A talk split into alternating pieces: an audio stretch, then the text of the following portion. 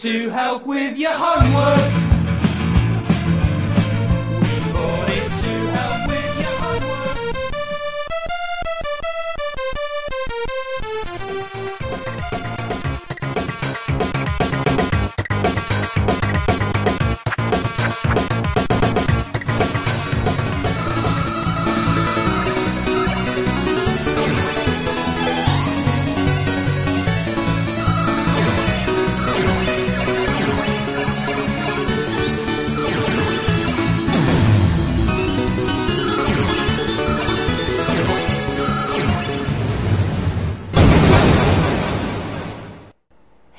Retrocomputaria, porque velho é o seu PC.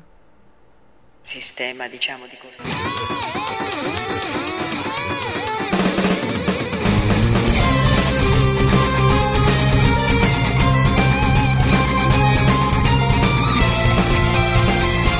Bom dia, boa tarde, boa noite.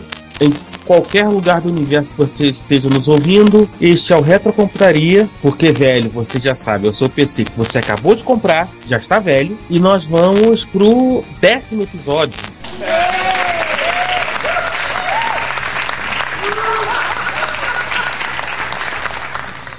Décimo em decimal, não é décimo em binário, não é décimo em binário, é décimo em decimal. Continuando a nossa trilogia de software, vamos falar de Basic. E a primeira coisa é o seguinte: você que está reclamando, vocês vão falar de linguagem. O Basic não é sistema operacional. Pode desligar. Desliga, desliga, desliga. Passa pro próximo, passa pro próximo. Volta daqui, Chato volta pra do... caramba. Você não entendeu como o Basic funciona no, nos árbitros clássicos e você é um tchau. Vai, tchau. Pronto. Já, já, já trolei. Ô, eu parar de falar então. Whatever. Mal É, sabem é. eles que Basic foi a base de, da, da maior parte da população atual de utilização dos computadores é, de 8, 8, 8 bits. Era o nosso grande sistema operacional. Quando se ligava, era ele que a gente tinha. Beginning, Beginners beginner ao compose. Symbolic Instruction Code. Nossa, né? Eu não entendi o que ele falou. Originalmente ele foi desenhado em 64 no Dartmouth College, né, em New Hampshire, Estados Unidos. E a ideia era uma linguagem que estudantes que não fossem estudantes de ciência da computação pudessem escrever seus próprios programas. Vale ressaltar o nome dos dois autores, Isso. John George Kennedy e o Thomas Eugene Kurtz. Foram os dois pesquisadores que desenvolveram a linguagem BASIC. Aliás, passagem, o Kennedy falecido em 1992 e o Kurtz ainda vivo por ocasião da gravação desse podcast. Ou seja, em 2010 ele ainda estava, antes de saber ele estava vivo. Ele ainda fez algumas outras coisas, tem algumas participações, foi presidente do Dartmouth College, no caso do Kennedy, tem um pouquinho mais de questão de história e temos históricos, ele presidiu a equipe, a comissão presidencial que investigou o- talvez o primeiro acidente em uma usina nuclear na história, e foi em 1999 o acidente de Three Mile Island. Não tem muito a ver com a parte que a gente está falando, mas é uma coisa que uma pessoa de basic que ele fez. Né? Isso é interessante que ele trabalhou alguma coisa que não era muito envolvido diretamente com informática, com computação, mas ele presidiu a comissão que analisou esse acidente. Vamos comentar um pouquinho de muito antes do nosso espaço-tempo do Retrocomputaria, Manha! para a gente entender um pouco como isso que surgiu. A gente tem que lembrar que antes dos anos 60, computadores eram, eram montados para aceitar tarefas, você podia computar tarefas específicas em jobs é, muito específicos, com, né, com uma determinada maneira de trabalhar. Durante os anos 60, surgiu com o avanço de CPU e o avanço de, de I.O., com- começou a se tornar viável, fora do, do mundinho de pesquisa em computação, o conceito de time sharing. Sim, sistema de tempo, o sistema de tempo compartilhado. Olha o professor falando. Plá, plá, plá. O time sharing, a ideia era o que? Você divide o tempo em fatias e o sistema operacional e o sistema no caso dividia pra, de forma que cada aplicação tivesse uma fatia de tempo de execução. E, Ela- isso surgiu, e assim surgiu a multitarefa. Exatamente. É a base da multitarefa, na verdade, da sharing. Toda a base da multitarefa é o time sharing. Aliás, o primeiro sistema operacional multitarefa que surgiu dessa forma time sharing foi o Multix, que depois teve uma variação, foi o Unix, o Unix virou Unix, e aí o resto é resto. E É história. história. e o resto é história, o resto procurem por aí. E um abraço para Douglas Hitt, Ken Thompson, Bill McCoy, Majoy e por aí vai a macacada toda que trabalhou no, no Unix. né? O original foi desenhado em 64 e tal, a gente já comentou. E a ideia era, era que os estudantes pudessem escrever programas para né, o sistema de time sharing que Dartmouth tinha implementado. Era um sistema que tinha oito princípios de desenho, que era um, ser fácil para novatos. Principalmente o pessoal que tá- tá- estava chegando, primeiro ano e tal. Ser uma linguagem de uso geral. Na época, era assim, as linguagens eram, em geral, de objetivos específicos. Fortran, você ia desenhar teus, pro- teus planos matemáticos. Algol, você ia desenhar teus algoritmos. COBOL você usava para desenhar, COBOL. trabalhar com sistemas, programas de aplicações comerciais, folha de pagamento, E geralmente em grande porte. sim. Isso aí tá fazendo muito grande porte. A gente tá, a gente tá lá em cima, a gente não desceu ainda. Permitir que os, os experts pudessem adicionar features mantendo a linguagem fácil. Quarto, fosse interativo. Quinto, que tivesse mensagens de erro fáceis de entender. Sexto, responder rapidamente a pequenos programas. Sétimo, que não fosse necessário entender o hardware no computador no qual o programa estava rodando. E oitavo, proteger o usuário do sistema operacional. Com esses oito princípios de design do Basic, qual era a ideia? Você permitir que um usuário menos treinado e que não, não conhecesse tanto a parte matemática do computador, etc e tal, que de repente não tivesse interessado por algum motivo, sei lá, era um estudante de uma outra área que precisava rodar algum programa, pudesse desenvolver programas para rodar né, nesse sistema de time sharing de Dartmouth. E mais do que isso, que de repente professores dessa área pudessem utilizar programas de computador para auxiliar no ensino e, e, e na pesquisa deles. Sim, Que era uma coisa que não era muito comum na época. É verdade. A partir daí eles pegaram coisas de Fortran e de Algol. Algol, aliás, é uma linguagem, curiosamente, que de reza-se a lenda que Algol foi, parou de ser usada, é uma linguagem que morreu mais por questões políticas do que por questões dela ter mudado e se tornado obsoleta, né? Aliás, quem foi recentemente, eu vi alguma coisa só falando que... Era, era qual? A gente falou no episódio 8, se não foi o Verilog, é o Verilog que era. Verilog. É o Verilog ou o VHDL que tem uma semelhança com... Não, tem semelhança com ADA. O Algol acaba sendo uma grande influência para todas as linguagens de programação. Hoje em dia, infelizmente, não é mais usada. Inclusive as mais modernas baseadas, baseadas em ECMA, né? Sim. A gente está falando de, sei lá, 40, quase 50 anos, né? Basic. Vai fazer 50 anos em 2014. E aí o que acontece? Ele originalmente era compilado e rodava exclusivamente no mainframe GE265, que Dartmouth tinha na mão, que era o time sharing deles. Interessante. E o que acontece? Como eles liberaram o compilador sem custo, o Basic se expandiu, né?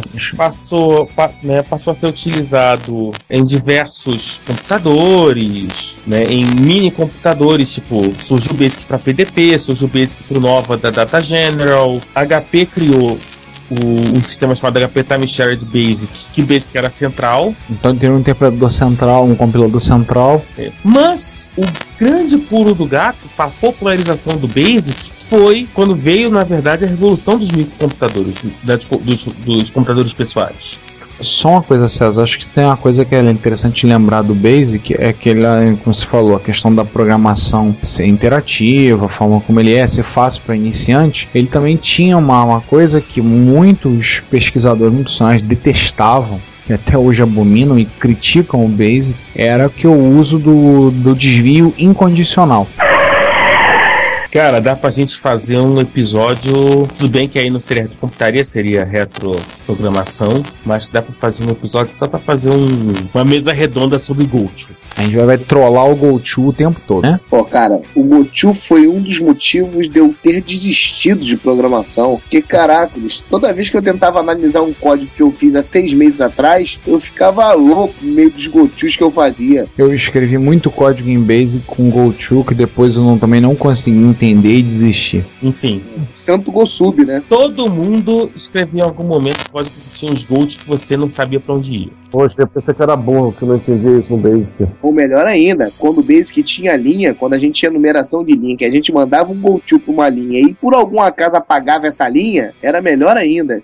Coisa linda de Deus, né? Dependendo do interpretador Basic, teu programa é pro saco. Ah, É. com certeza. Perdia Literalmente pro saco. Eu consegui, Era saco preto. eu consegui programar um pouco melhor, consegui depois me acertar melhor com programação micro quando eu fui a estudar Pascal. Que Ah, aliás, eu me identifiquei melhor com eu, eu me identifiquei melhor com o Pascal e logo depois verti pra Clipper. o Pascal já segue uma linha desenvolvida pelo Niklaus Wirth, que ele é suíço, já a ideia de programação estruturada. Eu sempre digo que o Pascal é tão amarrado, mas tão amarrado, é, não, não deixa o programador ser muito bagunceiro. É, a ajuda coisa mais próxima que a gente tem talvez seja Python. Python é, é também muito. Assim, a sintaxe de Python é muito amarrada.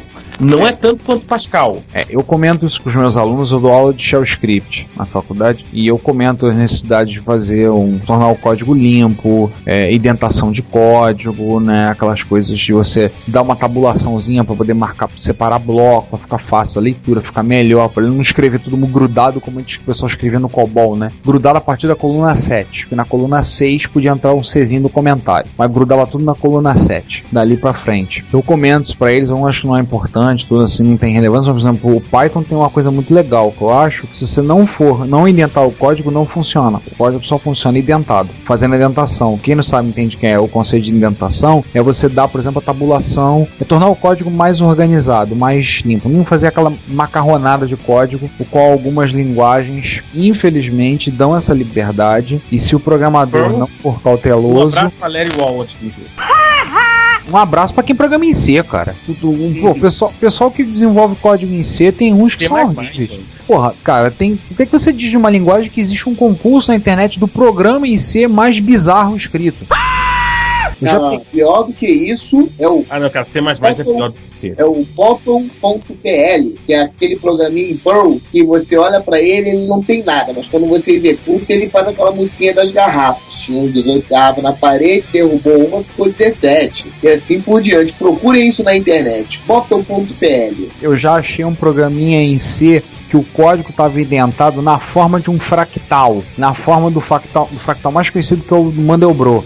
A indentação, se você olha, é aquilo. Você compila e executa o dito cujo, ele desenha um fractal em caracteres ASCII na tela, ele amplia e faz passeio pelo fractal. Tudo em Isso. ASCII. No melhor, no melhor estilo a Alib, né? Exatamente. Aí você olha aquilo e diz: o que que esta bodega faz? Quando você olha que ele está indentado na forma de um fractal. O texto é uma fractal. E outras coisas, né? Como o César citou o Pearl, o exemplo clássico do, do golfinho. O Ah, cara- sim. o golfinho, Pearl, o cara indentou o código na forma de uma silhueta de um golfinho. Né? Era um, era um tá código. em formato de oito garrafas. Gente, gente, É dose, vamos, vamos parar de viajar, porque isso aqui não, não é episódio de, de coisas bizarras em Pearl. Eu acho que boa parte dos nossos, nossos já vomitaram. Não, mas acho que é achei interessante comentar uma coisa, já que a gente falou disso, assim, o Basic na época não tinha essa amarração. Então, por exemplo, é claro que o Basic evoluiu muito ao longo do tempo, a gente vai falar um pouco dessa evolução agora, mas, por exemplo, você uma- um problema que eu acho que o Basic acabava gerando, que pra mim, depois eu pensei que era um problema, você podia criar variável em qualquer ponto no código. Então Sim. você criava, daqui a pouco você criava variável, tá criando, abrindo variáveis, abrindo linhas. Aquela variável existe, não existe, você se perdia. É, porque todas as variáveis eram públicas, mas tinha uma coisa legal das variáveis que até hoje eu sinto falta em algumas linguagens, que é, por exemplo, você identificar se uma variável é numérica ou alfanumérica apenas por ela conter um cifrão ou não conter um cifrão. Isso. Isso pra mim até hoje É, é, gera isso, isso, na verdade, é típico de algumas é, implementações do Basic. Uma observação para o nosso ouvinte mais jovem: é, não existe uma única implementação de Basic. Ah, sim, isso é uma. Basic Existem as diversas implementações de Basic. Vamos ver um monte delas, cada um desses que a gente citou nos últimos nove episódios. E dependendo do, do fornecedor do, do, do Basic, havia algumas coisas que ne- no Basic X cresciam no Basic Y. Então, a, a- óbvio, a portabilidade da linguagem foi muito prejudicada. Em linhas gerais, você sabia como. Sim, você conseguia identificar o programa de Basic, mas na prática, você muitas vezes precisava pegar um programa feito em uma outra, um outro dialeto e você precisava fazer algumas traduções, entre aspas, para fazer com que aquele programa rodasse no seu computador. E aí, e aí vamos. Acho que a grande pergunta que a gente faz é por que, que o Basic explodiu com os microcomputadores? No verbete da Wikipedia sobre Basic, a Wikipedia com- comenta-se que era uma linguagem que não precisava nem de texto, nem de editores de texto preparados para a linguagem, nem grandes quantidades de memória e nem disco. Tem que lembrar, em computadores. Você tinha que rodar editor de texto a partir de outro lugar, quando tinha editor de texto em ROM, a memória era, era limitada e você tinha lá o cassetinho. Falei cassete, cassete, cassete pequenininho. Vamos entender. E muitos dos desenvolvedores desses computadores já conheciam Basic, porque já tinham visto na faculdade dele. Virou uma coisa quase intuitiva. Enfiar Basic dentro dos computadores projetados por eles próprios virou uma coisa quase que intuitiva. Era, era, era o natural, tipo, o cara tava dentro do computador, ele ia correr atrás de um Basic, Basic interpretado. Observem a diferença. Lá Isso. atrás, o Ken, o Ken, o Kemen e o Kurtz, eles compilavam. Aqui o Basic é interpretado. Também principalmente por causa da intenção que era, né? Já que era uma linguagem de introdução, uma linguagem para iniciantes, eu acho que aí era mais interessante eles trabalharem com Basic interpretado, justamente porque o cara podia chegar e executar as vantagens da, da interpretação em comparação à compilação, né? Você tinha uma máquina que não tinha sistema operacional de disco, como o César falou, tinha uso de cassete, você interpretava, era mais fácil para a pessoa entender e parar a execução e achar erro no código. Você não tinha um aparato por trás, o papel de um compilador, um link editor, não havia essa necessidade nesse caso. É justamente porque boa parte dessas pessoas que aprenderam Basic nessa época, e acho que não sei, inclui nós quatro, foi completamente informal. Pegou, abriu o livro e começou a escrever código, começou a digitar e ver o que, que saiu o negócio. PU MSX, coleção Input. Dominando o Expert. Um, livro, um dos melhores livros de programação que eu já li na minha vida, um dos livros mais didáticos. Um dos melhores livros de introdução à computação, provavelmente editados no Brasil em todos os tempos.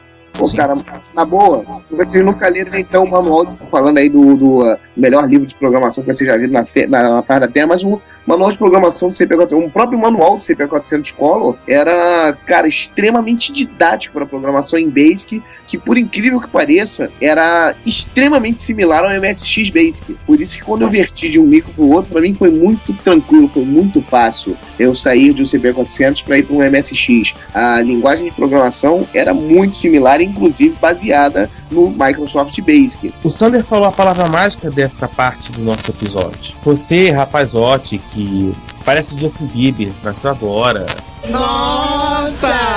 Criada leiteira. Ou Pela espera. Deixa eu te falar coisa sobre a vida. A Microsoft, ela tá aí há pelo menos 30 anos, caminhando pra 40. 35 anos na época que a gente está gravando, acho que podemos dizer 35 anos na Microsoft. 35 anos que a Microsoft joga um papel essencial no mundo da computação. E Originalmente começou- virtual. E tudo começou no meu falecido sogro, né? Meu falecido sogro. Sim, o Altair.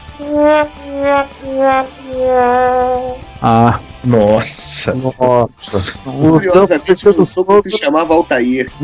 agora uma, sogro com certeza se, se revirou no túmulo agora. Ah, com certeza. Ele deu um saltinho lá dentro do tubo. Pelo menos o que sobrou dele. Já apareceu, deve ter uns 10 anos, graças a Deus.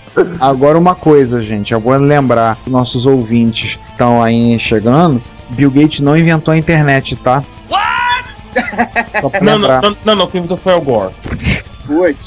Não, eu tô falando isso que eu tive uma namorada cuja irmã, já professora de geografia, tudo uma vez me perguntou. Ah, como eu falei, não, não foi porque inventou a internet, não, não. Vou derrubar a internet, inclusive, com a tal da Microsoft Network, né? Se vocês se lembram dela, da MSN. Sim, sim. E a MSN agora foi herdada até pelo, pelo mensageiro, né? O Microsoft Messenger. Mas na verdade a MSN era o nome para Microsoft Network que eles tentaram, é, não quiseram aderir a- a- ao boom da internet e acharam que conseguiriam derrubar isso com a tal da MSN, né?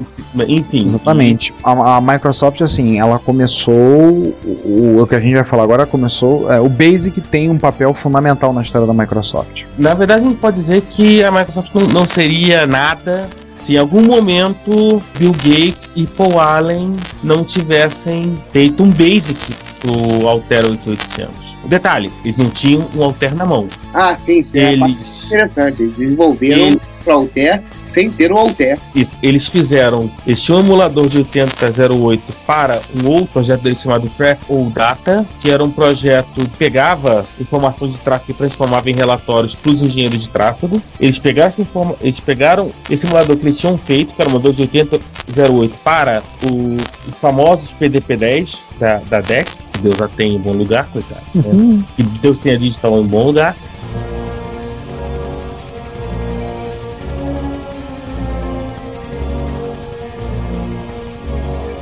E eles pegaram esse emulador, eh, modificaram conforme o guia de programação do Altair e programaram e testaram o Basic nesse simulador.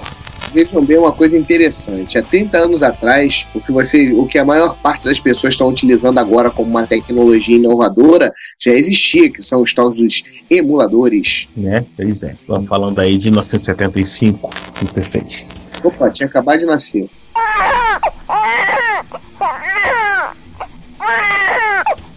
O interpretador rodava em. eh, ocupava 4K de memória. Pro Alter isso era um espaço grande, né? Como sempre tem alguma coisa que dá errado quando você vai apresentar alguma, algum projeto seu, eles descobriram na hora da programação que esqueceram de fazer o bootstrap.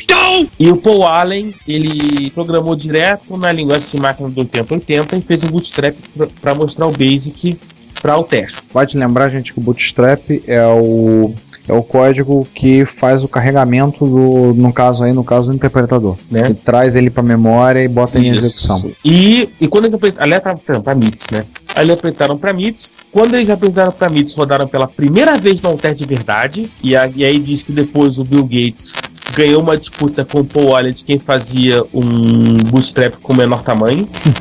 é, div- é di- diversão nerd do final dos anos 70, né? Ou E aí, o, o, o dono da MITS gostou tanto que pegou o Gates e o Allen e, e contratou eles para desenvolver o, o Altair Basic. Né? eles fizeram o primeiro, o primeiro de muitos interpretadores Basic que eles Isso. trabalharam, né? Foi o, o primeiro que foi o, o Altair Basic, daí até, entre outras coisas, como o, o se tornou muito popular entre os robistas e sempre existia uma, um- uma tradição dos robistas de compartilhamento de código e tal, daí que veio o famoso Open Letter to Hobbyists, em que basicamente o Bill Gates inicia a disputa en- entre o compartilhamento e o copyright. Mas isso é uma outra história que tem outras pessoas que contam melhor do que a gente. Acho que uma, uma coisa que a gente pode ressaltar, César, é lembrar que o desenvolvimento do Basic do Altero, primeira versão, foi do Bill Gates, do Paul Allen e do Monte Davidoff, que é um cara pouco conhecido, né? Ele mais conhecido na época ele estava em Harvard. Ele criou as rotinas de, de aritmética de plano flutuante do Alter Basic, que foi reciclado em, em outros produtos. Trabalhou na Comultix e outras coisas das empresas. Hoje em dia tem, teve a sua própria empresa, abriu a sua própria empresa, a Alluvial Software. Depois, se quiser, a gente pode botar, pode ver, indicamos na, na Wikipédia em inglês, você pode ir lá dar uma olhadinha. Tem um link para uma entrevista dele em 2001 em inglês para o The Register. Se alguém tiver curiosidade em saber um pouquinho mais sobre esse sujeito que acabou não sendo tão conhecido, mas desse, desse início, inclusive, da própria Microsoft. E a partir do Alter Basic, que veio a primeira geração, as primeiras versões, aliás, de Basics da Microsoft, que eram, acabaram sendo muito parecidos. O Apple Soft Basic, vocês vão lembrar que nós falamos no, epi- no episódio anterior que a Apple originalmente tinha feito o Integer Basic, que era, enfim, aquela coisa linda de Deus. E em algum momento a Apple chegou à conclusão de que escrever Basic não era um negócio que, que era bacana e contratou a Microsoft para fazer o Apple Soft Basic, né, que é usando quase, quase que o Apple Soft o Basic padrão do Apple II. Outros que, que nós tínhamos também nessa época, o Commodore Basic, Commodore Basic teve a mão da, da Microsoft também. também a Microsoft participou na verdade a Commodore licenciou o Basic da Microsoft e né, as mudanças e daí há uma série de, de outros Basics tipo o M-Basic Ô, Que é- César, um detalhe sobre, o ma- sobre os basics da Commodore é que eram várias máquinas, um mesmo basic. Aí tu falar, hein? Deixa eu explicar pra você. Coisas típicas do Tramiel, parece que co- economizar eles faziam exatamente o mesmo Basic para pagar uma licença só e usar em mais máquinas. Se você reparar, o patch tem, o, tem a versão 1.0, aí vai o, o VIC, VIC 20 versão 3, Commodore 64, se não me engano, versão 5 ou 6, até chegar no 128 que é versão 7. Tudo uma Ah. licença de, de Basic BS502. E vai progredindo, vão botando upgrade, né, conforme as capacidades de cada máquina. Não, mas diz, por exemplo, que na Wikipedia que ela pagou uma- um valor de uma vez só por uma licença ilimitada da uma versão do Microsoft Basic que foi portada para o MOS 6502 para o patch. Exatamente. Então é, vamos dizer que é mais uma pra gente botar na lista do senhor Tremiel, né? É, o retro tá pensado e vamos ter um episódio onde vai ter, vamos ter, vamos ter um pouco de pancadaria, né? Vamos falar mal do Tremel, vamos ar- deixar as orelhas dele ardendo. E entre outras coisas, né, entre os diversos outros basics que a Microsoft fez, um que eu considero, vou dizer que é o padrão, ou tipo o símbolo desta primeira leva de basics da Microsoft, e aí estamos falando de incluindo a Microsoft, incluindo o Commodore, incluindo o TRS-80 Level 2 Basic, que é o M-Basic. O M-Basic foi a implementação do Basic da Microsoft para o CPM. Sim, ele era um descendente do, do, do Basic Direto. original do Alter, né? E na realidade você- você pega como o MBasic funcionava, você vê muitas coisas que se parecem muito e que vão continuar carregando o Basic da Microsoft praticamente até o final. Desde a, a questão de piques e poucos, ou seja, o pique você retirava, você lia um valor E a um partir endereço. de uma posição de memória. É. E o pouco você escrevia um valor numa posição de memória, que era absolutamente essencial. Porque mu- muitas, mu- muitas funções do sistema operacional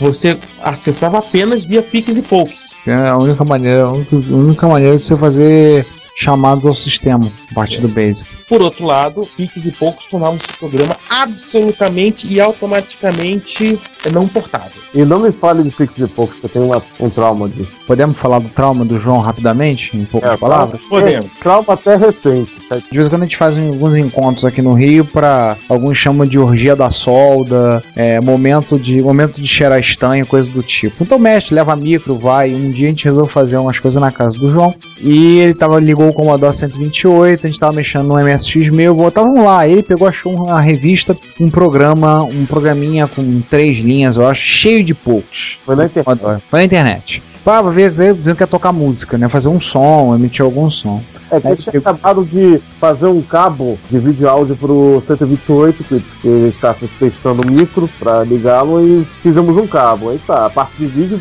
beleza. Mas como ele tá o drive ainda não, não tá é, funcional, a gente tinha que fazer ele rodar de algum jeito, né, o áudio. Aí Então- o, João, o João pegou um código, pegou e digitou. O código eram três, acho que eram três linhas, mas repletas de POCs. Aí você vai fazer um som, não sei o que. Chegou, salvou. Ele estava no modo de compatibilidade com 64, então ele estava operando como se estivesse com o Basic do Commodore 64. E todo mundo na expectativa para ouvir o Cid em ação, né? Claro. Aí ele executou. Qual foi o som que foi emitido, João?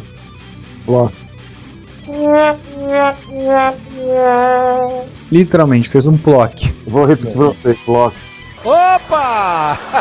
que beleza! Claro que se rendeu muitas gargalhadas de todos nós que estávamos presentes. Todo mundo. Não sou eu, Ricardo, também tínhamos. Também tem, tem nossos amigos Márcio Lima, abraço pro Márcio Lima e abraço pro Luigi. E rimos um bocado, rimos a beça daquilo tudo. Depois, ligou- o João lembrou, ligou, pro, chaveou pro modo 128 e descobriu, feliz, que o modo, no, modo 128 ele tinha o comando play, com sintaxe semelhante ao play do Basic do MSX. Então ele foi lá, escreveu, arrancou umas notinhas musicais, testou o cabo de, de a parte de áudio do cabo e saiu o som. Fiz o Cid. tá. Mas é claro, a gente riu um bocado do fato, o plock. Ah, ainda teve um detalhe, porque eu digitei essa listagem duas vezes, que a primeira esbarraram no- na tomada. Minha Nossa Senhora! Pelas barbas do profeta! Nossa. frustrações com Basic. E essa é bem recente, tá? Essa foi esse ano, tá? Foi no ano de 2010. Falando em frustrações com Basic, Não, essa foi a frustração do, do João, nessa que a gente comentou. É. Vamos, É. vol- vamos Vamos voltar, vamos voltar pro M-Basic, fechar. É, e voltar- a gente é, pode assim, voltar a falar mal do Basic depois. Isso. Eu acho que assim, tem umas coisas importantes no MBasic também, que é o fato de que uma série de construções do, do MBasic se seguiram pra frente, além de pigs e poucos tal. Por exemplo, são os comandos if the else, while end, go to, go zub. Ele não tinha case, né? Ele Não, não tinha tinha uma- case. É, ele usa- tinha uma- usava on go to. Que é interessante, cara. O case é um quebra-galho tremendo de programação. É, ou- outra coisa importante, por exemplo, uma coisa que foi, carre- foi sendo carregado, até porque era uma limitação do 80-80 e depois dos 80, que era o fato de que tudo, CPM, MBasic, programas, variáveis, os buffers, estavam no 60 estavam entre os 64K. O que aconteceu? O cara rodava o MBasic, ele tinha menos de 32K programas dele. Não podia fazer programa muito grande. Não, não podia. Então, porque era limitação do chip, não era uma limitação do Basic. O 8080, como os 80, só endereçavam 64K. O texto é, explícito do MBasic foi seguido para frente. E os tipos variáveis, variável inteira, variável string, string inteira, caractere, ponto flutuante de precisão simples e ponto flutuante de precisão dupla. né? E todo um, todo um conjunto de operadores de strings. Por acaso, o MBasic não tinha suporte à operação de, de Matrix, não mais estamos falando do MBasic. Eu tô vendo uma coisa, César, que é interessante. Ele tinha instruções para manipular as portas de hardware, porta de entrada e saída. E era- Naut. É o IMP e o Alt, né? Alt, aliás, que é muito usado né? até hoje, muito código. Né? O Alt pra fazer chamadas em todos os É. lugares, muito usado. Entendeu? E o MBasic se tornou praticamente o padrão quando se faz um Basic de CPM e o usuário, e era o programa que os usuários usavam para fazer os programinhas deles lá, os, as ferramentazinhas deles em computadores com CPM. Eu achei legal. Eu lembrava do nome, mas não tinha visto o uso. Tinha a versão dele pro, pro MSX. O Bascom era um compilador de Basic para CPM que a Microsoft desenvolveu. Então você podia compilar o código, gerar um executável a partir dele. E aí a gente vai comentar aí do que nós vamos chamar de, de segunda geração. É do que, que era essa segunda geração, assim. A Microsoft já tinha aprendido, aprendeu com toda essa série de Basic que ela em se- 79, 80, 81, AppleSoft, Commodore, TRS-80 Level 2, MBasic, o Basic A, que era o Basic original do DMPC. Sim, sim, o Basic A. Ou como Uhum. alguns falavam na época, o Basica. Isso.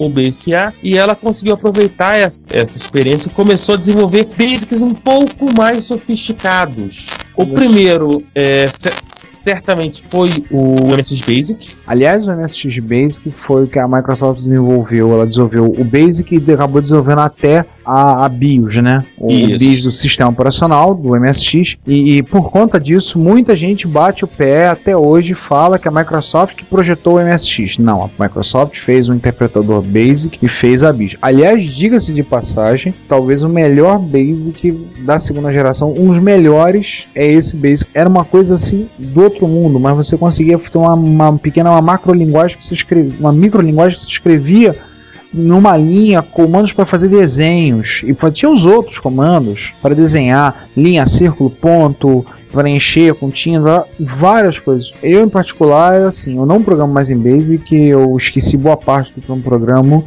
mesmo no MSX, mas eu vou dizer que o Basic no MSX é muito, muito, muito bom. Assim, É. Para mim foi um dos me o melhor que eu tive contato. né? E uns outros pequenos detalhes, por exemplo.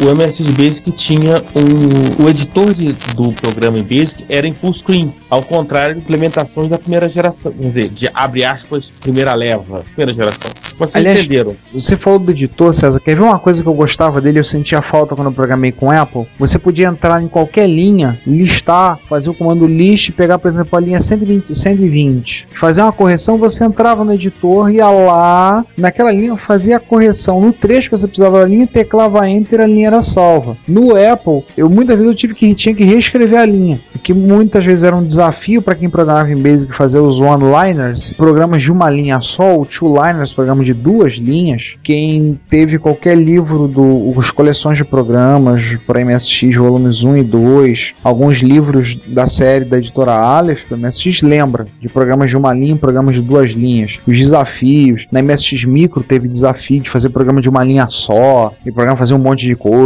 Você fazia um programa que você tinha o limite de 255 caracteres por linha, o programa fazia um monte de coisa numa linha só, ou duas linhas. Isso era uma coisa impressionante. E aí, quando você fala de MSX Basic, eu, além de. Assim, acho que tem, tem que falar um pouquinho também de GW Basic, né? Que foi o, o, segundo Basic e acabou sendo até um dos mais conhecidos para, talvez até o mais usado, para PC. Sim, o GW Basic. Ele foi desenvolvido, ele apareceu em 83, a Microsoft desenvolveu, ele foi é um dialeto do, do Basic A para os micros da Compaq, né? Isso. E o GW Basic lembrava muito, sim, tinha muitas coisas que que, o, que acabou, sendo, acabou sendo herdadas pelo MSX Basic. Por exemplo, desde o editor de texto full screen até algumas coisas gráficas. O Basic tinha suporte a joystick, mouse e Light Pen. Light Pen é, um, é uma caneta Corrija se eu estiver errado, Ricardo. É uma sim, caneta sim. que você escreve no, numa superfície e o resultado aparece na tela. Na verdade, dire... na verdade, na verdade ela, eu cheguei a ter ela. Ela, na verdade, ela lia a varredura vertical do, do teu CRT e transformava aquilo em coordenada X e Y para identificar o que na verdade seria uma, quase um apontamento de mouse, saca? Então a Lightpen era só um dispositivo para apontar as tuas coordenadas X e Y na tela a partir da varredura vertical do, do, do teu CRT, o que poderia ser utilizado inclusive para desenho. É, usado para desenho. Além disso, também tinha como o CBS tinha um suporte a comando play, é, que a gente já comentou aqui, que facilitava muito o trabalho de posições musicais. Composições musicais.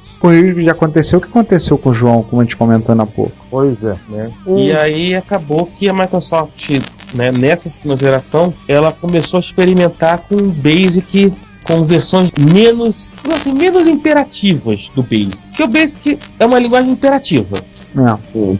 O Basic clássico ele é estritamente imperativo. Você chega lá, você tem, você tem todas aquelas coisas de língua interativa e você tem uma série de coisas. Você tem a necessidade da linha, que é Go to, Go Zub, você volta para a linha, etc e tal. A Microsoft começou a experimentar com coisas menos rígidas. E aí vou pegar dois exemplos. O primeiro grande exemplo foi o, o Amiga Basic. Ah. Amiga Basic já era mais orientado para o procedimento, né, procedural. Isso. Antes a gente falou da Amiga Basic, convém retroceder e falar de um micro que ele tinha um basic dessa interação. Lembrava muito Basica, só que ele era um, até um pouco antes do MSX. Que o Sander, por acaso, é, deu uma palhinha de início que era o basic do TRS-80 Color. Sim, sim, sim, sim. Ele tinha muito, mas muita semelhança com o, basic, com o MSX Basic e com o GW Basic. É, o do Color, o do Color era baseado no. Era um basic escrito. É, ele era o, o Basic ele era também é baseado na Microsoft. Uma grande digno de nota dele, o fato dele ser um Basic para uma máquina, como posso dizer, é, bem distante do, do universo CPM. Porque ele usava o Motorola 6809E. Sim, mas ele tinha um código assim, que é ele era uma implementação do Microsoft Basic para ele, né? Sim. Então haviam certas semelhanças. Eu não dizer total, né? Uma das poucas coisas que ele não tinha em relação ao GW MSX Basic, o Sander que me corriu se eu tiver com a memória faltando, era a navegação por seta. Não, não, não. Não tinha mesmo. O editor dele não era full screen. E você tinha uma série de pequenos comandos de atalho para edição de texto. Né? E você tinha um comando edit. Você queria editar uma linha de, de, de programação, você tinha que listar o programa, saber qual a linha, dar o comando edit linha X, vírgula, a posição do caractere dentro da linha. E se movimentar, aí sim você poderia se movimentar com a seta para a esquerda e para a direita. Haja coração! Exatamente. E aí você começou a programação no, no MSX Basic, agradeça, porque você já começou com o editor full screen. Oh.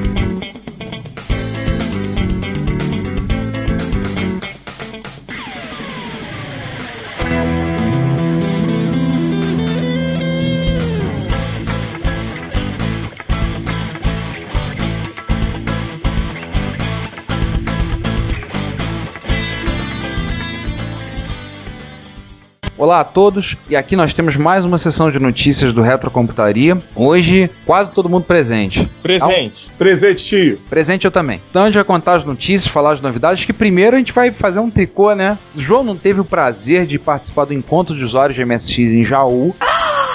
Infelizmente não pude ir. Eu, sempre que eu posso, vou. Ano passado eu estive, mas esse ano não deu. mas eu e o César tivemos presente.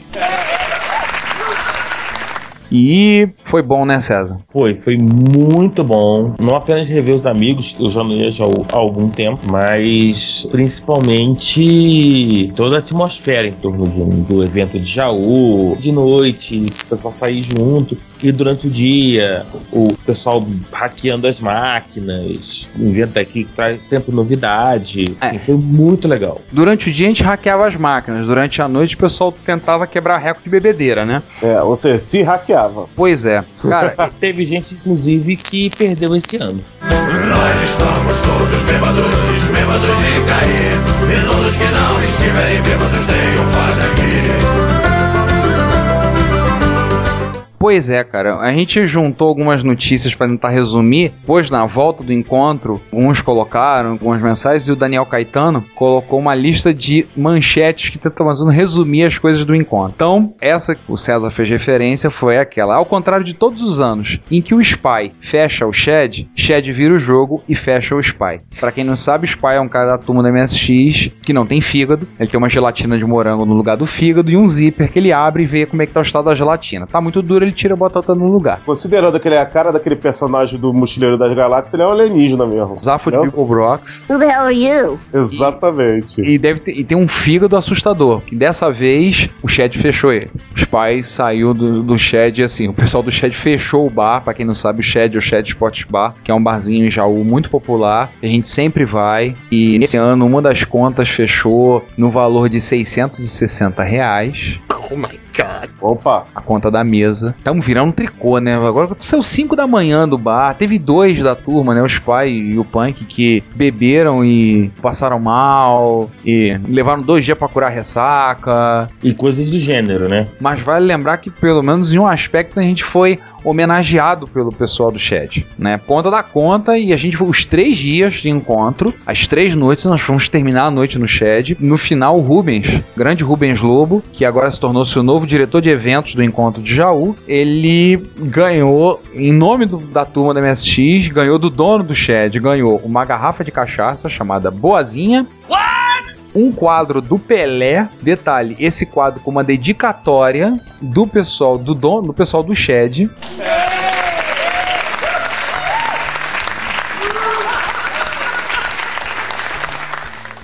Tem fotos disso, comprovam. A gente depois pode, vai colocar o link. E o mais relevante: uma camiseta do 15 de Jaú. é merecido porque quantos anos tem o evento de Jaú, todos pós-comemorados no Shed? São, são 15 anos, né? Não, esse foi o 14 encontro, tem 13 anos de encontro. Ó, então Mas- quase por pouco são 15 anos, são 13 anos, tá mais do que merecido. E eu só digo que o nosso amigo Tony não ganhou porque ele não bebe e nunca foi do Shed. Esse ano teve alguns acontecimentos importantes, como por exemplo, as meninas. Opa, Cara, as mulheres se rebelaram. Ai, caramba! As mulheres acabaram em encontro pedindo ao pessoal do grupo MSX Rio, que a gente mais uma vez esteve lá presente com material e teve, o pessoal gostou, go- elogiou o material, as camisas que nós levamos. As meninas terminaram o encontro virando pra gente perguntando: Vem cá, você não faz uma camisa dessa do boot, só que rosa, com uns strass uma coisa assim, pra ficar bonita pra gente? Aí eu pergunto ao nosso ouvinte: e aí, o que vocês acham de uma camisa do Boot de MSX rosa? Cara, eram nove, teve mais. Você se lembra a cor do, do rosa pra pessoa já ir testando nos seus MSX? Color 9, Boot claro. rosa? Então bota o set color aí e depois set screen e vê seu boot rosa. Então, elas se rebelaram, se uniram, vão fun- querem fundar uma lista de discussão. Algumas viram perguntar, querendo comprar micro, comprar MSX. E a minha esposa foi explicar pra algumas o que, que era melhor, como é que é, ela tentando explicar. Então, assim, foi, foi muito engraçado, muito curioso, porque elas se, literalmente, brincando, elas se rebelaram, pegaram uma mesa separada separado dentro do shed, sentaram separado e a gente rolava de rir com as piadinhas sobre a dominação feminina no encontro. Então, assim, elas estão dominando, né? Estão começando a, a botar as manhinhas de fora. É claro que é uma Então- brincadeira, tá? Eu- antes que alguma, alguma ouvinte nossa fique reclamando que tá sendo machismo, uma brincadeira. A gente tem o maior alegria, o maior prazer de ter as meninas participando. A- a- na sua, todas que estavam lá ou eram esposas, namoradas, companheiras e tinham algum relacionamento com algum fudeba MSXero, mas é uma alegria muito grande pra gente ver elas participando e, esperamos que em 2011 mais estejam presentes, né? Sim, Não só pra podemos- comprar sapato. Porque comprar sapato foi um, um esporte pra elas. Elas, óbvio, Jaú é a capital do calçado feminino. E vamos dizer que a revista MSX Micro é visionária. Magali Suzana Ximenes, pelo que eu tô vendo, é antevê uma era. Então, só a gente relendo as manchetes. Vamos lá. Ademir Cachano não resiste a caipirinha e dá origem a mais uma frase para os compêndios dos encontros de MSX, denotando a luta entre um homem e a sua sensibilidade. É, César, o que, é que você acha? A gente revela qual é a frase ou não? Não. Também acho que não. Eu não estive lá, mas É, o não que, revela não. o que é falado em Jaú, fica em Jaú. Exatamente. A, o a questão da égua no prato, turma que venceu a luta para conseguir co- ter acesso à égua no prato, e tiveram. Tivemos uma discussão sobre 2012 e o evento para comemorar o fim do mundo com a MSX. Fudebas prevê o futuro aterrador para jovens programadores. Braço mecânico controlado por MSXeiros derrubam copo inúmeras vezes. Controlado por a turma eh, simulando bebedeira digital. Sim, teve um braço mecânico controlado por MSX lá no encontro. E a gente tava brincando com um copo com ele. Eu Mas não não, nem dizer quem é o dono, né? é, o copo era de plástico. Só um detalhe, é, é aquele braço idêntico ao que foi apresentado pela Gradiente no evento de 86, né? Não, é um braço da Kickshot. Hum, Esse VI 2000. O braço em si nem é tão enrolado pra comprar. O difícil é arrumar o cartucho de controle dele, original. Isso que é difícil, isso você não acha. O fato revelado: a esposa do Ginseng, a esposa do Kim, vinda há pouco tempo do leste europeu, já fala um português incrivelmente superior ao do Kim. Bom, típico. né? Enfim, problema é alguém que consegue falar um português pior que o do Kim. O Kim não fala português, o Kim fala quinês. Não lembre-se. Ele fala um dialeto próprio, que é levemente parecido com o português. Falando em Kim, vi dizer que ele conseguiu dar PT no, no seu ownership, é verdade? É, mas, mas ele tem um problema atualizando o filme. Aliás, o Kim tem uma mão, tem um dedo podre pra essas coisas, né? Me desculpa. Me desculpa, Kim, mas pomba, tu já já ferrou Turbo R, já ferrou 2 mais, agora deu problema no teu ACM, no teu Onachip.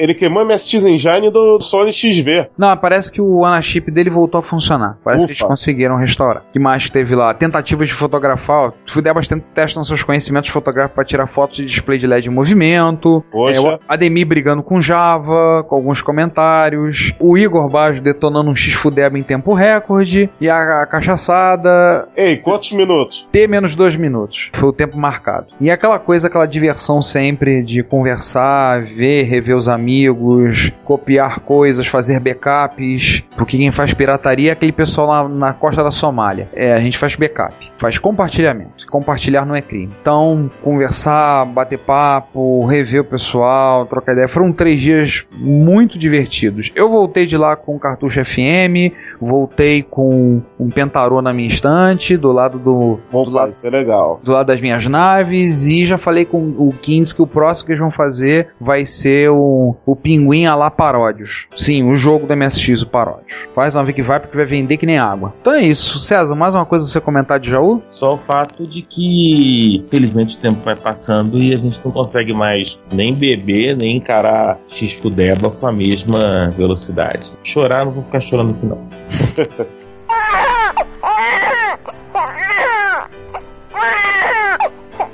Então vamos às nossas notícias, vamos à pauta. E vamos lá. Vamos à pauta, né? Vamos começar num momento aí quase ego, cara, sei lá, enfim. Lord Sugar, Alan Sugar, fundador da Amstrad, comprou um brinquedinho novo. Comprou um Embraer Lega 650, 13 lugares para um Sugar. Tem um brevet de piloto e ele comprou o aviãozinho de 18 milhões de libras porque Ele quis.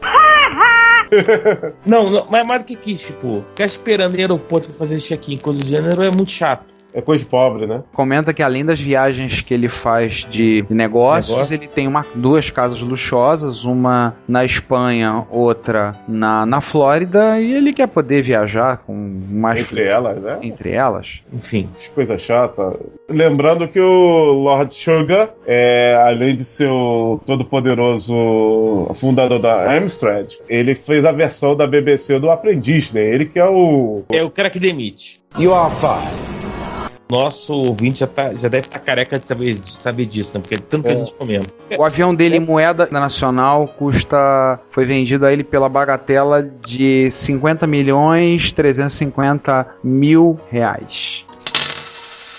Baratinho. Troco, é. de, troco de cachaça, né? Ricardo disse que vai comprar um desse no Natal, né, Ricardo? Ou vou comprar um desse. Não tô pretendendo comprar um desse Natal pra fazer parceria junto com o meu F-16 que tá ali encostado do lado.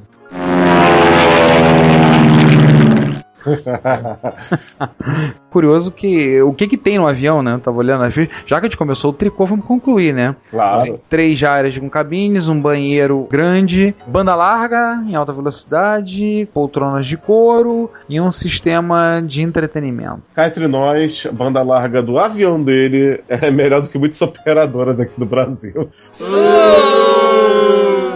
E o G-Suga, o seu prefixo, o novo brinquedinho do seu do, do Barão Sugar. Olha, pelo menos eu fico feliz que ele prestigiou aqui a Embraer, né? Só um detalhe, ele já tem um Legacy. Esse é o Legacy 650 que ele, Ele tem um comprou. 600. Ele, Ele tem tem um 600. Ele, ele- vamos dizer que ele, 600. podemos parabenizar ele que está prestigiando aqui o produto nacional. Mas a Embraer é uma, é uma marca muito forte nesse segmento de aviões executivos. A linha Legacy é, é muito prestigiada lá fora. Sim. A Embraer hoje em dia acho que é a terceira maior fabricante de aviões do mundo, né? É, acho que é algo do tipo. Ela só tá atrás da Boeing e da Airbus, se eu não me engano. Próximo ponto de pauta. De um inglês para outro. Sir Clive Sinclair Opa! Continua absolutamente ativo na Sinclair Research. Lançou mais um veículo elétrico. Ou Mas- boneca, mas ele- ou, Mas ele lá, gosta desse negócio de veículo elétrico, hein? gosta, né? Ou sei lá, parece uma bicicleta, sei lá, motoneta, sabe? Enfim. É, o X1, É um- né? É um piso, parece, parece um ovo. né? Tipo, né? E já está disponível no site da Sinclair Research. Sim, a Sinclair ainda existe. Tô vendo aqui. E o preço dele vai ser 595 libras. Mas se você reservar agora, pode sair 100 libras. 100 Ó, libras. Você tem que pagar 100 libras agora e esperar até julho de 2011, que é quando sai, né? Quando vem ao mundo realmente o X1. É uma de uma bicicleta, né? Que você pedala, mas ela tem uma bateria que é recarregável pelo movimento. Né? Só que é uma bicicleta que você pedala sentado. Mas se pedala sentado, sim. Não é a primeira vez que ele, que ele tenta bicicletas elétricas ou coisas do gênero, ele já tinha feito isso anteriormente. De repente, né, com toda a questão da, da ecologia aí e tal, veículos que não agridam a natureza, de repente, para que ele. De repente, que a bicicleta elétrica é uma alternativa a ser pensada. Aí tá dizendo que ela pode viajar, pode percorrer o, o valor de é, por 10 milhas pelo custo de 10 pence, né? Ou seja, 10 centavos de libra. Né? Isso. Calculando uma média, ou seja, 16 quilômetros pelo equivalente a 25 centavos, 20, a 30 centavos de real. Agora, resta saber se um veículo sem portas ia valer no Brasil, né? Mas, na rigor, não é um veículo, é uma bicicleta. É. Então você vai, né, princípio, colocar junto com as outras bicicletas, É, tá? só- no espaço delas. E ela, quero, e ela tem um peso de uma bicicleta, ela pesa todo o conjunto com chassi de metal e usos de fibra de carbono, tudo 30 quilos. quero ver que bicicletário que ela vai conseguir enfiar isso aí. Coisas de Sir Clive Sinclair, né? É, se vai dar certo ou não, só o tempo dirá. Pois é. Nosso próximo ponto de pauta é o Macintosh SE, tava com a placa-mãe no céu das placas-mãe. E Apesar do foi- estado dele ser muito bem conservado, né? E ganhou uma nova vida como um servidor. E o que, que foi instalado aqui? Eu tô vendo, essa é uma notícia do Foi Hackaday, né? instalado- Foi instalado um Seagate Dockstar, que é um É, o Seagate Dockstar, pelo que eu entendi, é uma espécie de um NAS, né? Isso, é um NAS. E roda OpenWRT. Tem OpenWRT pra rodar nele. Pra quem não conhece o que eu tô falando, OpenWRT pensa que é grego, uma distribuição de- baseada em Linux para usar em roteadores e equipamentos embarcados. Eu tenho OpenWRT rodando no meu roteador wireless nesse exato momento. Pra você ter E- uma e- ideia, o bichinho tem o processador da ARM. Não, ele colocou um processador, processador ARM, rodando um emulador de Mac. Hum, Junto com Junto É. com. o necessário para fazer tela, teclado e periféricos rodarem. Tem um vídeo no YouTube e você realmente acha que tá botando, né? Claro. que bacana. Então ele voltou à vida. Com- Nova- Detalhe, com porta USB, leitor de cartão SD e coisas assim desse tipo. E muito mais leve. Oh, O muito Né? legal. próximo ponto de pauta, um ponto que a gente sempre tá aí comentando, que é reencarnação, releitura, enfim, coisa do tipo de micros clássicos em FPGA. E um deles deu origem ao V480p, que é um laptop baseado num Z80.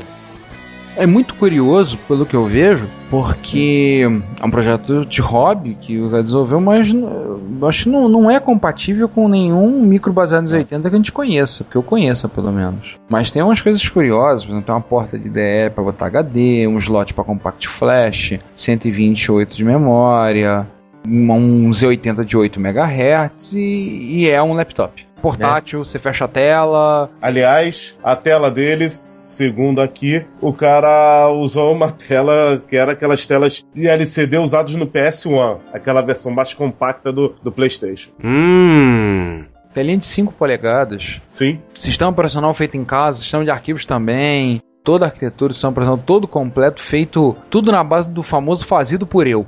E ele já está trabalhando né, numa nova versão, que é o V, V680p, que aí a placa é muito menor porque ele concentra tudo no, no Xilinx. Ele usa uns, uns Xilinx Spartan 2. né? Isso, Xilinx Spartan 2. Aliás, ele usou dois. Nesse projeto ele É. usou dois. Coisa legal, coisa bacana. Vale a pena. Não, não consigo identificar aqui o tamanho, mas não parece ser Ó, mais recente, tamanho eu fui, 2914. eu fui dar uma olhada mais recente, já tem uns protótipos da placa do V6 V- Z80P É. Plus. Ele já, já tem fotos dessa placa com um conector com saída para usar VGA, um protótipo de placa já bem diferente do que ele fez, já uma coisa mais sofisticada e bem mais, digamos, mais limpa, e bem mais curta. Bem, mais, bem menor. Demo que ele foi apresentado no, na Breakpoint Party, que acho que é um evento de, de demos na Alemanha. Foi mostrado, feito um vídeo mostrando. É claro, com o logotipo clássico, né? O Zilog Inside, tá lá no, no vídeo. Pô, interessante. né? A plaquinha que ele fez agora é muito menor do que a outra. Assustadoramente menor. É muito, é muito legal ver essa, ver essa evolução, o trabalho que ele teve, o cuidado que ele teve de fazer um Top 80. Inclusive ele mostra como ele fez o case. Ele relaciona a lista de softwares que ele usou para desenvolvimento do chip da FPGA, fez o, o sistema operacional, sistema de arquivos. Ele fez algumas, da, principalmente da, da V6 e 80p Plus, e conta no site que ele botou algumas para vender e a atualização feita alguns dias atrás e já acabou tudo. Já vendeu Poxa. todos. Mas o preço que ele está cobrando é de 85 libras, mais a postagem e a taxa do PayPal de que pode mandar essa placa para qualquer lugar do mundo. 85 libras vai dar aí seus 200 reais, mais frete. Essa nova tem leitor de cartão SD, duas portas joystick, uma porta PS2 para teclado, uma porta PS2 para mouse, um conector serial, uma saída VGA, um- uma saída, se possível, um cabo adaptador para formato padrão SCART, saída de áudio estéreo plug P2 e um jackzinho para conexão de fonte, alimentação. A placa tem 12 centímetros, vir- 12,3 centímetros por 11,6, ou seja, um quadradinho um pouquinho maior do que uma caixa de CD. É, pequeno mesmo. Bem bacana. Se alguém se aventurar a comprar um no Brasil, ó, já sabe que a gente gostaria de dar uma olhada, hein? Sim, Claro, próximo item da lista, aliás, os próximos dois itens são de itens, um quase mainstream e outro mainstream, né? Em 20 de novembro de 85, a Microsoft lançou o Windows 1.0. Tanto em 20 de novembro de 2010, o Microsoft Windows fez um quarto século. 25 anos. nossa. 5 anos. E a coisa mais legal que eu acabei encontrando sobre esse quarto de século de Microsoft Windows foi um post do Technologizer comentando sobre os rivais do Windows. Né, que não conseguiram o mesmo sucesso que ele teve junto ao público de PC. A gente vai falar particularmente do Gen no próximo episódio, mas tem praticamente todas as tentativas de interface gráfica em cima do DOS que existiram. Vision, Top View, Desk View, Ultimate, o PC Gels, bem legal. Mesmo pra quem não, não é fã do Windows, se bem que há uma máxima diz que o pessoal, a, ma- a maioria do mundo usa o Windows, mas não porque é obrigado por questões de necessidade, não porque gosta. Há poucos que realmente dizem que gostam do sistema. É É um comentário até do, do Ben Edwards, do, do Vintage Computer and Gaming. Eu não acho que exista realmente fãs do Windows. Ele acha que a maioria, a maioria das pessoas, o Windows está lá e funciona. Então, É, não mas é- não deixa de ser extremamente interessante, até porque alguns sites publicaram matérias também sobre assunto Windows. A evolução do Windows nesses 25 anos e tal, e o pessoal que ficou pelo meio do caminho. É, principalmente esses que tem muita coisa interessante é, desses e alguns de, de empresas que na época eram ferreias rivais da Microsoft. Não, e várias plataformas até que foram, de certos aspectos, até eram, eram bem legais. O César Exato. citou, o Desk, citou o DeskView, eu me lembro daquela que foi o pessoal que fazia o QMM. Era o DeskView, não era? Era, Era, o, o pessoal- é o Desktop da Quarterdeck, que é o pessoal que fazia o QMM. Exatamente, a quarta deck. Pô, o ambiente dela era legal. Cheguei a experimentar o DeskView um tempo. E qual era o da Lotus? O pessoal da, que fazia o Lotus? Ambiente operacional da Lotus, Isso. eles chegaram a fazer um ambiente. Quem, quem fez foi IBM. Ó, S2. Não, não, o Top View. Top View. Ah, tá. Não, também teve. View. Não, é verdade. Eu não sei se eles listaram o. Listaram o Top View e listaram o Vision. Mas alguém listou o S2? Não, porque o S2 ele não era. Era um operacional, não era uma interface gráfica em cima do DOS. O Windows era uma interface gráfica em cima do DOS de 1985. Então, os concorrentes eram interface gráfica em cima do DOS. Isso. E aí você tinha a VisiCorp, que é a empresa que fez o VisiCalc, tentou, a Tend tentou, até a IBM com o Top View tentou. A Tade teve um sucesso relativo porque ele vinha grátis nos micros dela. E a Tade era uma das maiores fabricantes de clones de PC até a virada dos anos 90, começo dos anos 90, ela era uma das grandes, né? É, Então fez um relativo sucesso o ambiente da, da Tade. Agora um comentário rapidinho que eu tô dando uma olhada aqui. Ele mostra do o projeto do Microsoft WinPad. Então pro pessoal que acha que o iPad é uma novidade, uma coisa extremamente inovadora, a Microsoft mesmo bolou o conceito e chegou a desenvolver um sistema operacional em versão alfa para tablet. Isso no ano de 1994, 93, a, pr- 94. a própria Apple, na verdade, a própria Apple tem uma experiência né, de tentativas de protótipos com relação a, A tablet, né? né, a tablets, né, incluindo aí protótipos da origem Newton.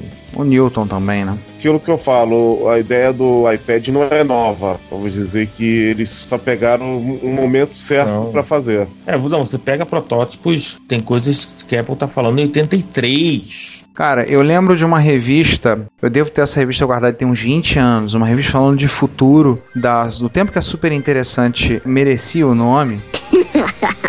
Uma conversa com o Steve Jobs, ele ainda não tinha voltado para Apple, ele estava na Next e ele falava sobre o tal do Knowledge Navigator, era uma, uma ideia de um computador que seria como um caderno, que você abriria no meio, escreveria direto na tela, você não falaria com ele, não interagiria com ele com fala, porque você ia se sentir meio idiota falando, mas seria interessante de reconhecimento de padrões de escrita. Essa revista tem pelo menos 20 anos, é uma super interessante, não é de agora. Ou seja, o que ele está botando agora do iPad é coisa que ele falou há 20 anos atrás e há mais tempo ainda. Não é nenhuma novidade. Na verdade, se você for pegar a história de tablet, você vai, você vai voltar aí 30 anos atrás. Então, Isso. é uma coisa que talvez um dia a gente faz General Magic e outras coisas absolutamente obscuras do gênero. Aliás, já que alguém puxou, já que a gente puxou o tema Apple, um tema que até saiu na imprensa e tal, foi um Apple I original à venda, Ah, é? né, que saiu na Christie's. Foi leiloado no Mercado Livre, não, gente, nem Não, no eBay. Foi na casa de leilões Christie's, em Londres. Coisa chique.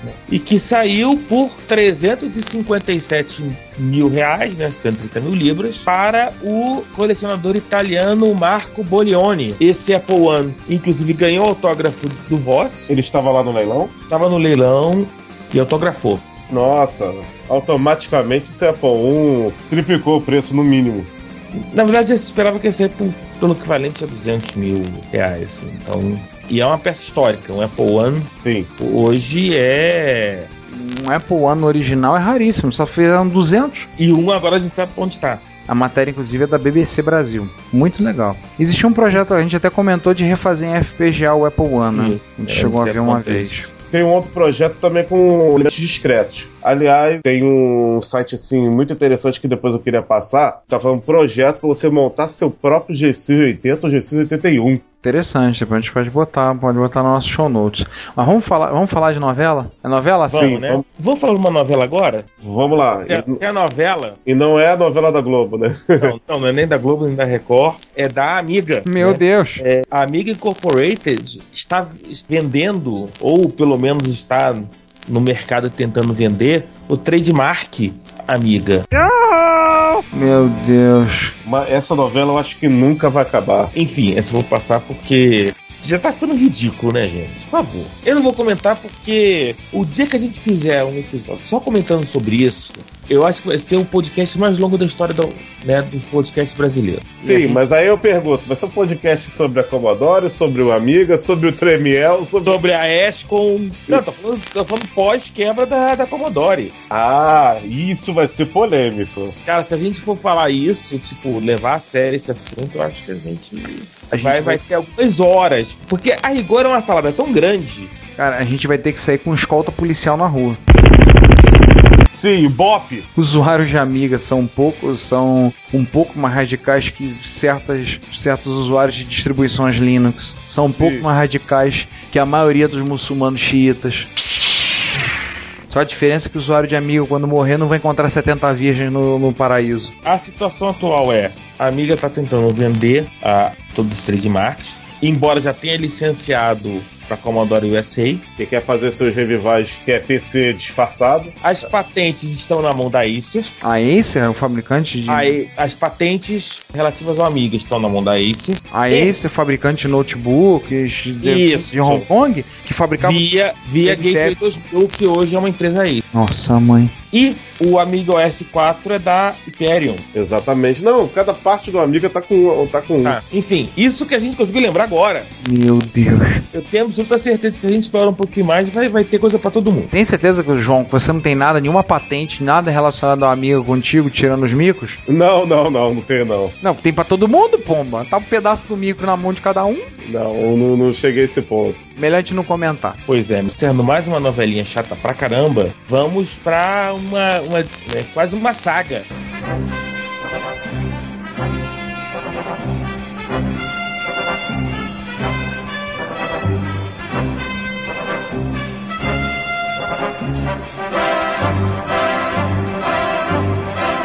Aquela o nosso- saga do, do, do IBM 5155? Isso, o nosso inspirador, o Ivan, ele tem um 5155, Game 5155, ganhou ação de, de software dos anos 80. Só uma coisa, lembrar que o IBM 5155 foi um dos primeiros, o micro PC da IBM, IBM PC transportável, né? Isso. Melhor, arrastável, façamos jus. Pois é. E aí, na tentativa de achar um disco rígido pra rodar esses caras todos, que é uma coisa cada dia mais difícil, ele resolveu aproveitar uma coisa que certamente o quinto elemento vai gostar muito, saber que alguém ainda usa nesse mundo, que são os zip drives da Iomec. Olha. E aí tem uma história longa que envolve dois zip drives, um USB e uma paralela, magias bizarras com kernel Linux, né, achar drives em FTPs perdidos da Iomega, utilizar serial, Procon Plus e hiperterminal para copiar drivers, achar drivers é, que rodassem no 8088 Nossa. e para completar Fox e coisas do gênero para fazer o MS-DOS 6.22 não reclamar da vida. Pra quem não sabe, o Box é um emulador de open source do processador da família x86. É assim, é uma coisa assim digna de palmas, cara. É uma Aplausos Né? pro Will Evans.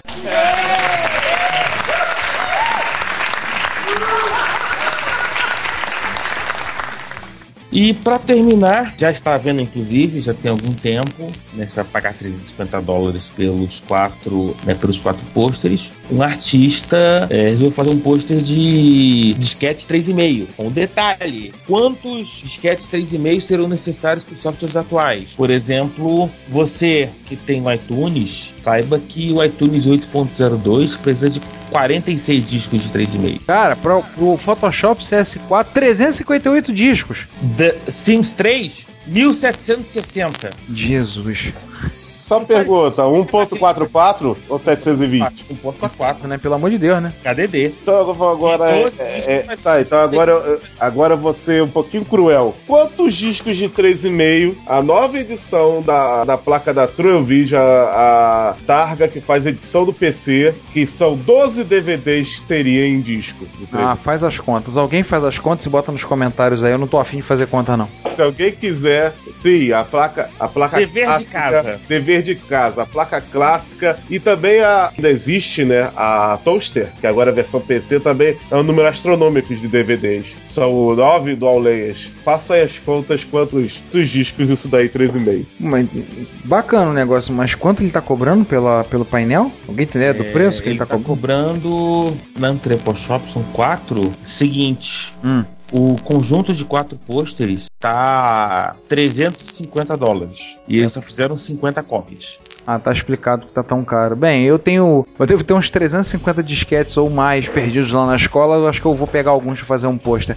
Aliás, a- ainda existe o projeto. A gente ainda pretende empregar. Aliás, agora nós estamos chegando no fim do ano. Vamos voltar a botar em pauta a discussão o nosso projeto que há anos está parado, que é forrar uma parede toda do nosso laboratório com disquete e uma outra toda com CD. A Nós já temos acumulado é, material bastante para isso. A gente precisa pegar e botar os estagiários para fazer alguma coisa. O estagiário, o estagiário finge que trabalha, né? Mas não, não trabalha. Pelo menos eles não são estagnários, né? O estagnário nada faz. É, assumidamente é um vagabundo.